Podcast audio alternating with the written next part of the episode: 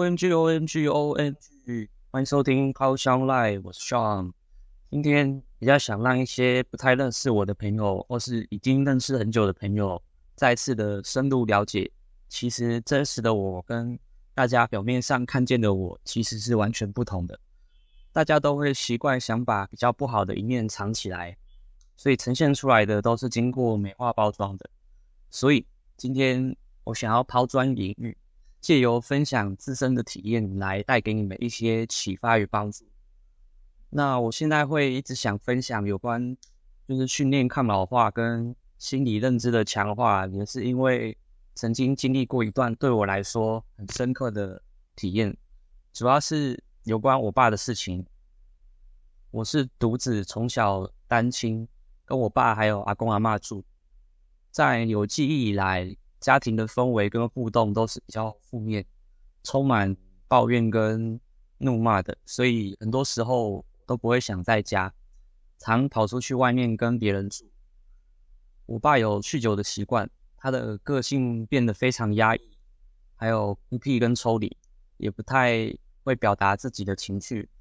但我后来其实知道，他是因为离婚才导致他变这样，所以从小我的。个性也是因此有受到影响，一样对于情绪，我感到害怕或不知道怎么办的时候，就只会选择抽离，或是用游戏或酒精或其他的方式来麻痹自己。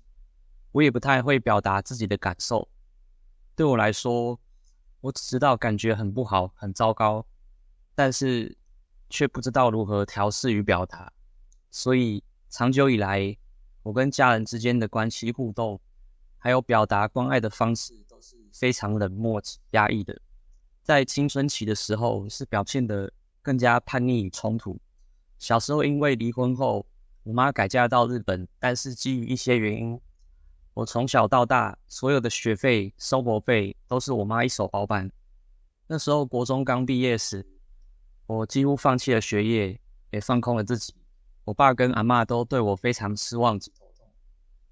觉得我无法管教，所以一直打电话给我妈抱怨。那她因为远在日本，也有自己的家庭，但觉得是我爸家庭环境的因素，才导致我变成现在这样。所以我十六岁那年，她就决定让我搬出来自己住。我跟家人的互动及关系就越来越疏远。就这样随波逐流了多年后，我爸也年过六十，有天他突然无预警的选择退休。没多久就病倒了，因为十五年前他因心脏瓣膜脱落有开刀过，啊，不能提重物及喝酒，加上他有高血压，但都不愿意吃药，还是一直酗酒，所以心脏的问题导致他全身水肿，无法行走。病倒后第一次住院快一个月，我尽可能的下班后就准备好去医院，但还是有请看护全程照顾。期间，他刚开始的时候，精神状况非常的反复无常，很痛苦。那，所以我常常在上班期间，医生就会打给我，了解后是因为长期酗酒，所以是酒精戒断期的症状。我从小也因为遗传酒量也不错，所以也常常喜欢跟人家拼酒，或是去夜店喝挂，隔天上班的那种。但从那时候看到我爸的状况开始，我开始意识到我并不想这样。后来他出院回家后，本来想说他只要按时吃药，不要喝酒就好。但不到两个月，他又病倒住院了。一样的状况，他还是喝酒，不想吃药。住了半个月，我也是只能请看护下班后有空去医院。在医院的期间，我记得有一次，在我爸床位隔壁的一位中年男病人就对我说：“人生还很长，你现在只是在刚开始，可能五分之一的位置，后面还有很长的路要走，所以。”保持健康绝对是最重要的事。我该我刚开始看着眼前我爸的状况，以及环顾四周医院其他病人的状况，我深受打击，开始思考，我并不想像他们这样，这不是我想要的。跟他们相比之下，我现在所拥有的一切是多么的幸福。我拥有他们最想要的资产，年轻跟健康，而我却一直以理所当然的去。糟蹋及挥霍我的资产。从那时候，我开始意识到保持健康的重要性。我开始不熬夜、不喝酒，努力的调整饮食，学习健健身重训。本来我就不爱运动，也只会当宅男，生活很糜烂，都天亮才睡。后来我把我的生活一切都做了断舍离，做了一百八十度的大转变，让自己重新归零，开始重新定位并了解自己到底想要及不想要什么。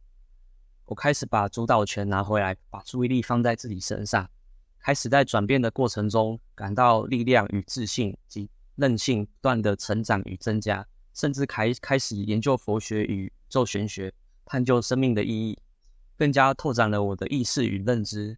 更加确定身心灵三方面的平衡对于每个人来说多么重要，所以在自我完善的过程中，开始也想把这份礼物去分享给更多的人。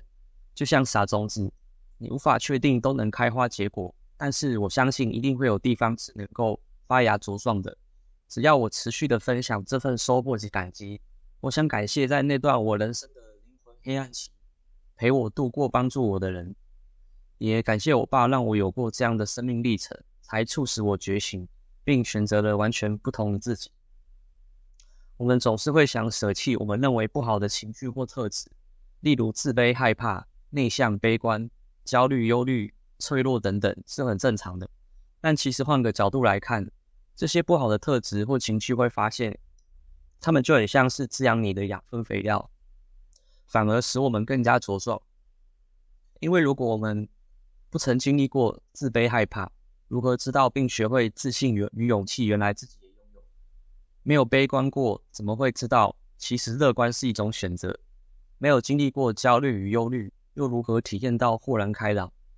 没有经验过脆弱的自我，又如何知道展现脆弱才是拿回力量的表现？我们总是会想，假如能回到当初，自己一定会做不同的选择。但是我们却忘了，正是自己每步的选择。无论好坏，而造就了现在的自己。我们不能选择自己的出身、父母、家境，但能选择此时此刻，甚至接下来每一刻的选择与决定。也就是说，过去虽然造就现在，但现在仍然能创造未来。当我们意识到并试着区分自己可控因素及不可控因素，很多事情会变得简单许多。请试着开放并允许生命及生活中。所有一切，不论你喜欢或不喜欢的，都让它自然的流动。生命的本质状态就是不断的在更新，正如春夏秋冬四季更迭，我们无法控制，但能选择接受并融入。祝福你，你并不孤单，你还有你自己，不离不弃。今天我启发了你，改天有人需要时，换你帮助那个有需要的人，那就是对我最好的回馈。那。今天的分享就到这边，谢谢大家，下次再见。